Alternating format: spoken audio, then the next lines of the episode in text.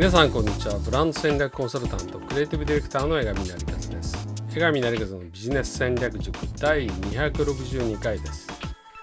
この講座はブランディングマーケティングあるいはビジネス全般の戦略やスキルに関わる全てのことを誰にも分かるようにお伝えしていく講座です、えー、前回はですね忘れがちになるし、え、死活的に重要なものというテーマでお話をしました。ケインズ。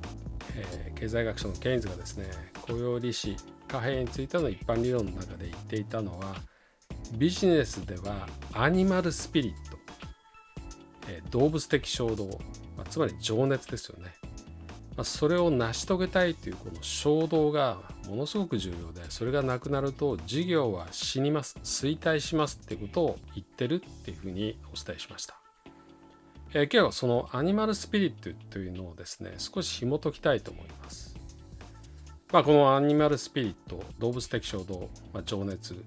えー、これ本当に重要で、まあ、先日、えー、偶然 YouTube で見たんですけれども、えー、サントリーの代表取締役社長の新浪武さんのインタビューでね、えー、このインタビューでもですねやはり、えー、彼がですね重要なものはアニマルスピリットということで取り上げていました。えー、仕事をですね事務業務作業にしてはいけないっていうことですよね。えーまあ、ビジネスっていうのは情熱の対象にしなければならないということです。でなぜ情熱が必要なのかそういう衝動動物的衝動が必要なのかというとその理由はとてもシンプルです。これはですね独立研究家の山口周さんがおっしゃってることなんですけれども夢中になってる人に頑張る人は勝てないって言ってるんですね。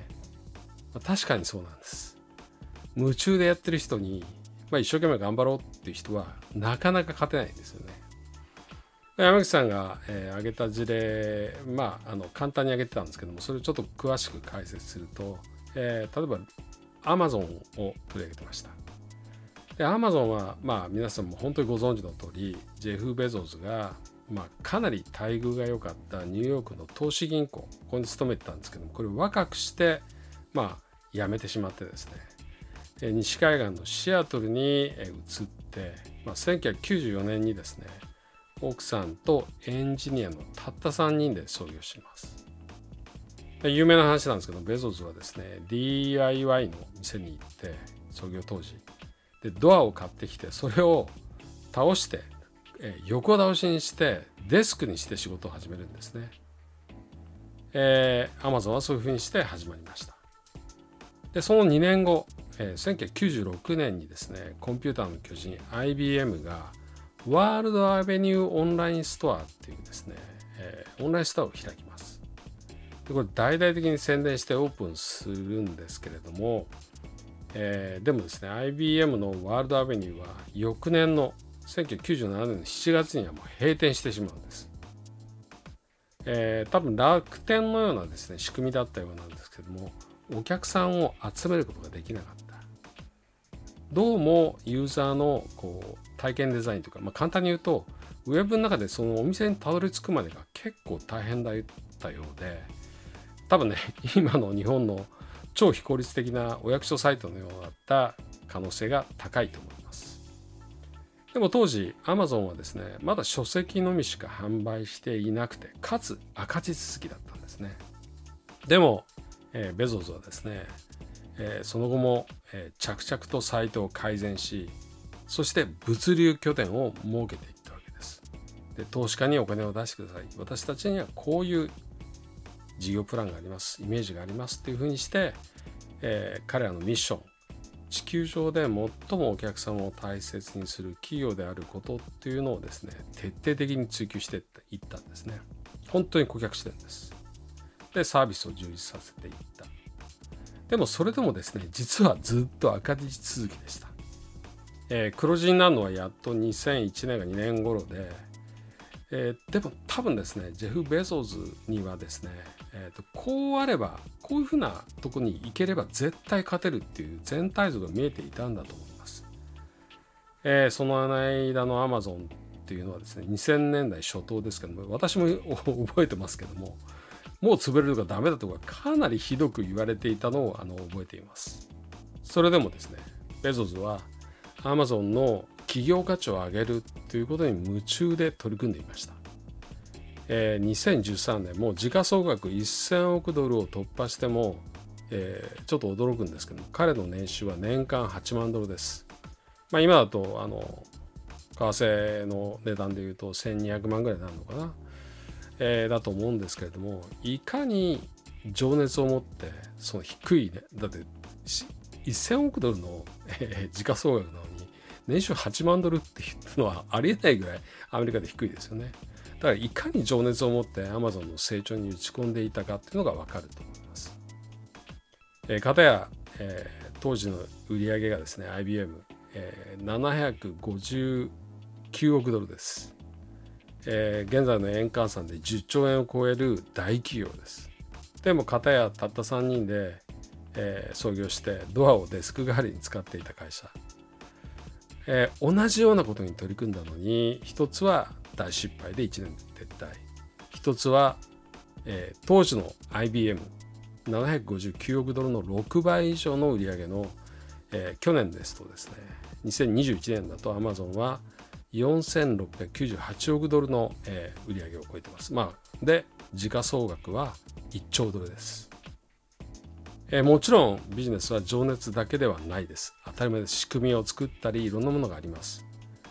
でも多分 IBM には当時、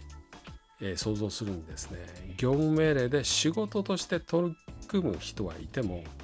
夢中で情熱を持ってワールドアベニューに取り組む人は多分いなかったんだと思うんですよね。あるいはこういう例もあります。まあ皆さんがご存知のライト兄弟です。まあこの、えー、講座でもですね、たびたび話してますけども、えー、人類初の動力飛行に成功したライト兄弟っていうのは、実は自転車屋さんでした。で、協力してくれる仲間も含めて、誰も大学は出ていないです。要するに専門の教育は受けてないんですね。で資金もない中でライト兄弟は自転車の儲けをですね全部突っ込んでたんですね。その人力飛行動力飛行の実験に。当時動力飛行を成功させると期待を集めていた人にサミュエル・ピエポント・ラングレーっていう人がいます、えー、ハーバード大卒のエリートで天文学者かつスミソニアン博物館に勤務していて陸軍からですねその人力飛行有人飛行の研究に、まあ、5万ドル当時はかなり大金です。この資金援助を受けていたんですね。しかし、えー、ラングレーは成功しなかった、えー、ラングレーがですね飛行実験に失敗した9日後の1903年の12月17日にライト兄弟は有人動力飛行に成功するんです。ライト兄弟はただただ人が人間が空を飛ぶっていうそれをやりたかった。ただただ人間が空を飛ぶ世界を作りたかった。でもラングレーの目的は名誉とお金でした、えー、その違いが有人飛行の成功を分けたというふうに、えー、言われています。夢中に頑張るは勝てない。つまりアニマルスピリットが全ての源泉なんです。でアニマルスピリットを絶やさないためには何をすればいいかというとあなたの中から自然に情熱が湧いてくるようなビジョンとかミッションとかあるいは目標がなければならないわけです。えー、つまりビジョンミッションあるいはこの素晴らしい目標というのはですねアニマルスピリットにとっての実は大前提なんです。えー、ケネディが1960年代に月に行くって言ったようにとてつもない夢。あれはもうムーンショットって言われますけどああいったものを掲げる。まああそこまでいかなくてもいいかもしれないけど自分にとって本当に自然に情熱が湧くようなビジョンミッションあるいは目標っていうのを忘れないようにしてください。これ作るように策定あるいは見出す発見するようにしてください。これがアニマルスピリットの大前提なんです。えー、このことを忘れないようにしてください。はい、江上成和のビジネス戦略塾第262回はアニマルスピリットがある授業とない授業の違いそしてアニマルスピリットは何に由来するのかということをお話ししました。今経営者リーダーがそれぞれのビジョンを描きまたそのための戦略を作り実践する塾として送風塾、え、創造の層ですね。クリエイトの層です。これに風と書いて送風塾です。これを主催しています、